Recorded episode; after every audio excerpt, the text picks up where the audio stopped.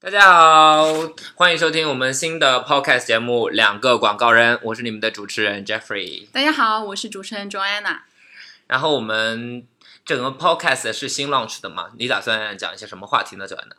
哎呦，因为我们都是广告人嘛，那我们这个节目都叫两个广告人了，所以我们会在这个 podcast 里面告诉你所有关于广告的一切。以及会做非常多的广告，请大家。 当然，能够通过这个 podcast 接到广告是我们的终极梦想了。如果接不到的话，和广告的从业人员以及大量打算进入广告圈的人交流一下广告的内幕、广告好玩的东西，以及在公公司里面如何撕逼啊，如何推广自己，也是一个非常有趣的体验嘛。对对对，所以今天呢，我们的话题就是如何进 Four A。对的，什么叫佛 A 啊，乔安娜？ 哇哦，Good question。Four A 就是一个在 f o A 工作了将近五年的人，并不知道 f o A 是什么意思。我知道 Four A 是一个美国的 standard 嘛，就是好像 Full Name 是 American blah blah blah，你知道吗？呃，听众朋友们，乔安娜不太会讲英语，所以说 对她并不知道 A 是什么意思。我告诉大家，A 是 Apple 的意思，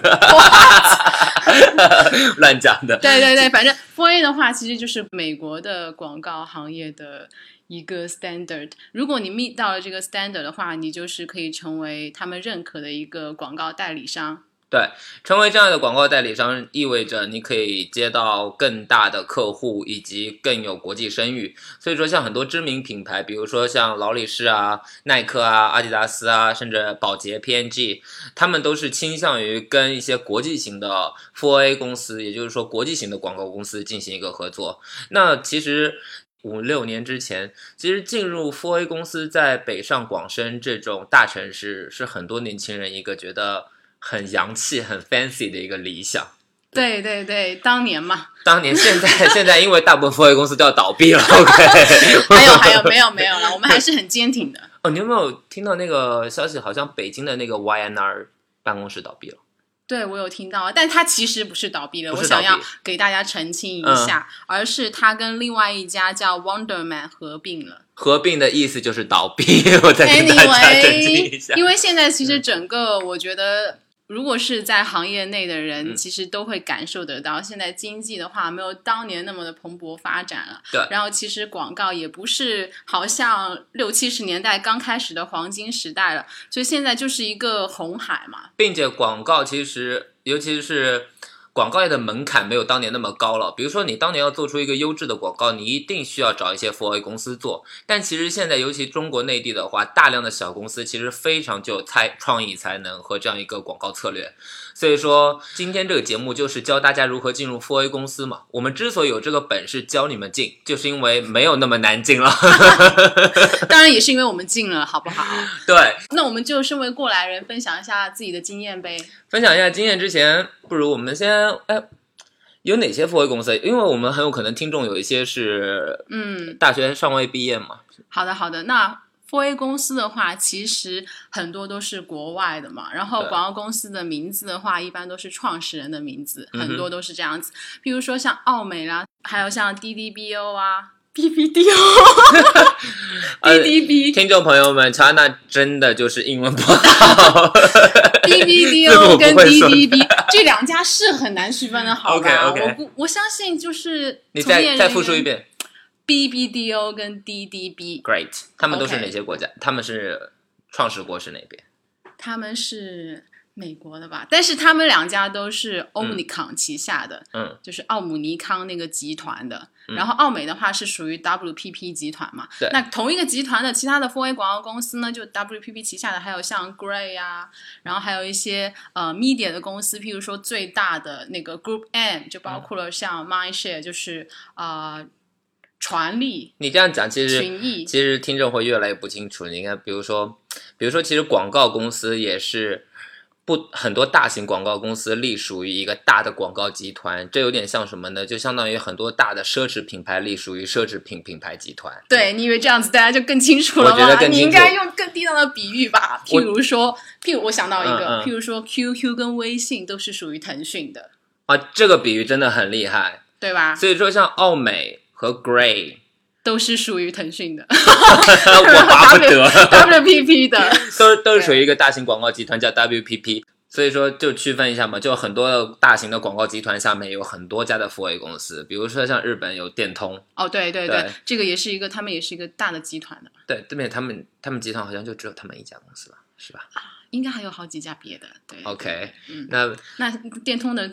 朋友可以在后台留言，告诉我们有哪些。 对，接着说什么来着？怎么进入这些付费公司？对，这是重点，我们今天的话题嘛。小安，那你不如跟我们分享一下你是怎么进入我们这一家国际知名的领先的付费公司的？嗯，好好好。那其实呢，当时的话，我是在香港念这个研究生嘛，然后在研究生的这个读书期间，我就已经疯狂的在找工作了你研究生的当时的 major 是什么？ ，media management 就是啊传媒管理，就所以是所以香说，港你经觉会得这个传媒管理这个这个专业对你进入 4A 公司有有没有帮助？还是其实什么研究生都可以进入这样？其实我觉得还是有一点帮助的吧，嗯至少我们因为有一些课程啊，譬如说像 consumer insight，或者说像一些 advertising，这嗯都是直接相关的嘛。嗯所以有时候我在做客户的 proposal 的时候，嗯都会联系到以前，就是有点像做 assignment 的感觉，就是以前 OK 的作业还有那些项目。好，所以还是有关的啦，当然，但是现在我们都说了门槛没有那么高了嘛，嗯，所以其实其他专业的同学也是可以，也是可以考虑的，尤其是学语言这方面的。对，像我本科也是学英语的嘛。所以说，像比如说你是一些文科类的专业，就是比较相关一点的传播啊，然后对记者啊，对，社然后会学、社会甚至，学这对些都能联系到还有 marketing 也是很相关的。市场营销方面甚至 business，其实我嗯们也有一些 team mate，、他们以前是学 accounting 的，哦。但是如果你真的比如说是学一些经济，特别金融方面的话，那也不会疯到想要来广告圈，对吧？嗯，我想有如的人就是这么 疯魔，这个叫 passion，OK，、那这个 passion 就用错了。如果你真的是读经济的，你就好好的去从事一些金融相关的服务，千万不要来我们广告公司赚不到钱的。刚刚说到我有疯狂的去投简历嘛，就我也面了很多，其实，在内地跟香港都有面的，就不仅仅是说像广告公司，其实我也面了很多快销的公司啊，嗯甚至是互联网公司啊。你简历有一些什么突出的地方比较适合广告公司呢？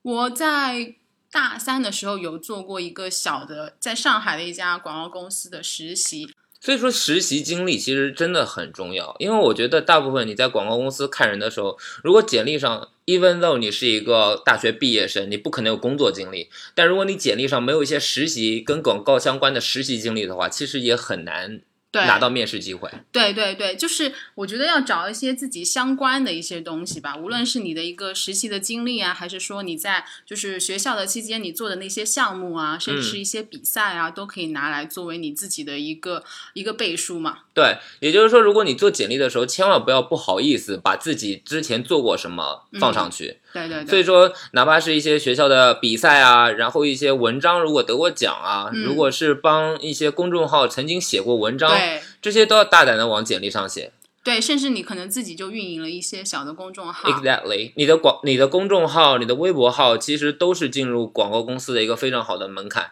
但对但如果你的，比如说像我之前，呃，上海那个 HR 朋友，他经常会跟我吐槽，嗯比如说很多人在简历上会写一些自己的个性宣言，哦，然后 QQ 签名一样，你知道吗？嗯？ 嗯嗯然后或者会自我陈述，写个就是百八百字，然后就嗯很玛丽苏的那一种，那种就不用了。就是 这样的话，一看就知道你有点就是疯疯癫癫的。 就嗯对对对，就是可能会显得没那么专业。对，并且不要在我之前看了一篇文章，其实讲的很好，说你不用在简历上完全的 like an open book，你嗯哼，不要让面试官一看你的简历就彻底知道你是什么人。是吗？重要的是，你要让面试官一看简历就觉得你这个人适合这份工作，然后需要啊通对过对对面试才完整的知道你这个人。你不可以在啊简历上又推出自己的工作经验，又推出自己的呃实习项目，又推出自己做过的 projects，然后还要把自己的个人兴趣爱好啊、个人陈述啊什么的都写在简历上。那嗯你这不叫简历了，这个叫自传，好不好？对对对，其实我觉得这也是很好的一个点啊，就是我们要抓重点，然后是要相关的一些东西才能摆在上面，所以这个就要求大家很认真的去研读他那个呃工作的那个描述，对。就是有的他 HR 其实都会讲的，你以后这个职位你会要负责什么，对，所所以你以要好好的去清楚这些东西。所以说要找到一个知名的广告公司的工作，你必须要根据当时应聘的那个岗位去重新定制你的简历，嗯，而不是做一份简历就是发一百个公司，那你一百个公司都不会理你，对吧？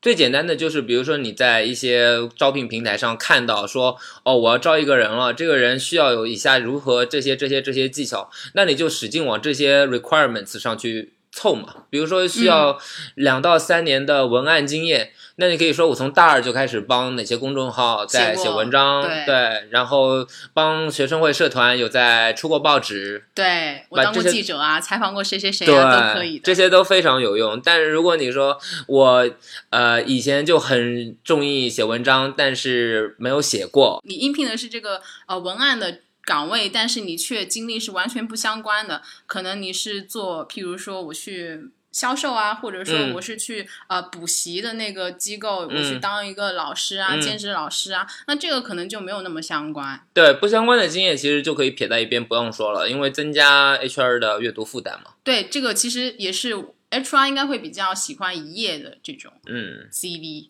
嗯。对吧？并且我之前超搞笑，就我上海那个呃同事有一次跟我吐槽，就是他招一个 art director，、嗯，然后然后对方那个简历发过来之后没有作品集，然后他就问说你有没有作品集啊？然后结果对方就当天画了一个， 然后就就因为压根没有画过什么东西， 然后当天、哦就其实 actually 是没有作品集的，结果那不画画的不好，对，所以其实我觉得可以应届生来说，可能不一定会有 portfolio。如果你有，当然是非常加分的。譬如说，你可以把以前比赛的那些作品也拿出来。但如果是譬如说你已经在广告行业已经工作了有一段时间的话，你还说你没有 portfolio，这个就有一点有点假哈，对，有点不上路子。哎那你没有好好的经营自己了。那我们也不要现在再接着辱骂就是听众了。好你不好如就接着讲吧，你后来怎么了？后来的话话，虽然我不是刚刚讲了，就是我嗯很很精心的准备了我的简历，然后以及很积极的去参加了各种面试，就是啊、呃可能一面、二面、三面、你啊。简历都是从哪儿投的？啊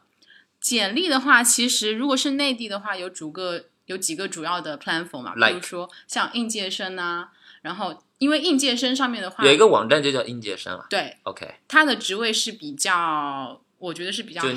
Junior，啊比较好的啦 OK，OK 上面都是 MT 的 position，就是哦管理培训生。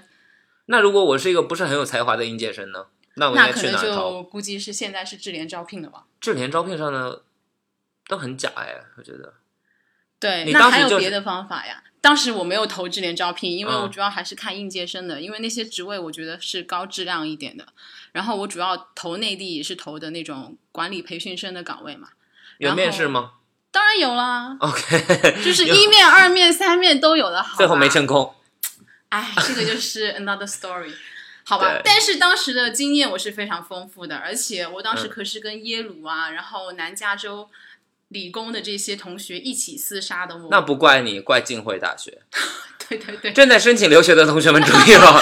你如果申请浸会大学，以后求职可能求职不过就是麻省理工啊。然后嗯。具有转折性的一幕发生了，在有一次的就是香港的 Four A 的一个分享会上呢，然后我们当时就是 Social Team 的那个 Hat，他就在做分享，嗯，然后分享完之后就是什么叫先分享会啊？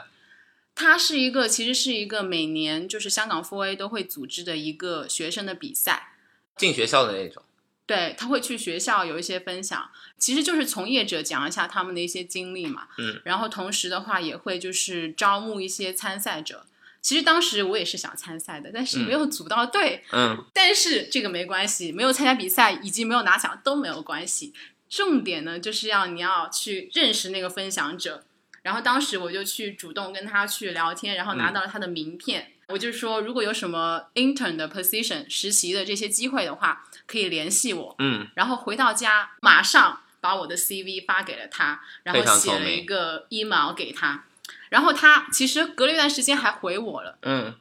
然后回我之后呢，约我去 interview，但是结果呢，我们就迟迟没有 settle down 一个日期，这件事就不了了之了，为什么？我也不知道。然后直到嗯，六个月之后，哇，结果到了下学期的时候，突然我有一天收到了一个邮件，就他问我要不要来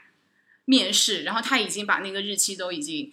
安排好了，然后这个时候我就在那一天就很开心收到这个邮件之后就去面试了。其实面试也很简单，就问了一些比较基本的问题吧，因为只是一个 intern 嘛。然后面完之后呢，隔几天就上班了。总结一下，就是其实很多时候，如果你线上申请，你发现 HR 迟迟不回复，这也是很正常的，因为大型的公司有大的体量，这每天可能收到上百封的邮件，HR 忽略你都是很正常，甚至人家压根就没有点开你的邮箱过，呃，邮件过。所以这时候，除了你线上申请不成功之外，你就应该线下多去认识人。乔安娜给了一个非常好的思路，就是你经常要去一些从业者的交流会或者分享会，你拿到对方的名片，往对方的私人邮箱里面发简历和那个作品集，那就非常的有效率。像我进我们这家公司也是因为发的私人邮箱，不是发那种 HR 邮箱。如果你发人力邮箱的话，不是不可能成功，只是成功的几率会变小很多，因为 HR 真看太多邮件了。对如果你发一些，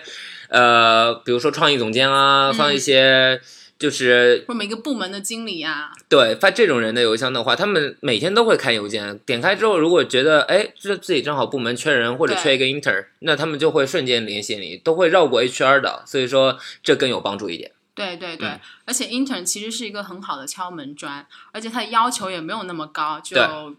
跟那个正式职位相比，所以说，很多时候，尤其是对于大学快要毕业的人来说，你不用急着说啊，说我大学的时候不没有 intern，然后我毕业之后直接去找工作，这几乎是不可能的。在这样一个社会的话，需要你大学的时候已经有了 intern，然后你 intern 完之后你就留在这家公司嘛。对，所以说，我们差不多，我们今天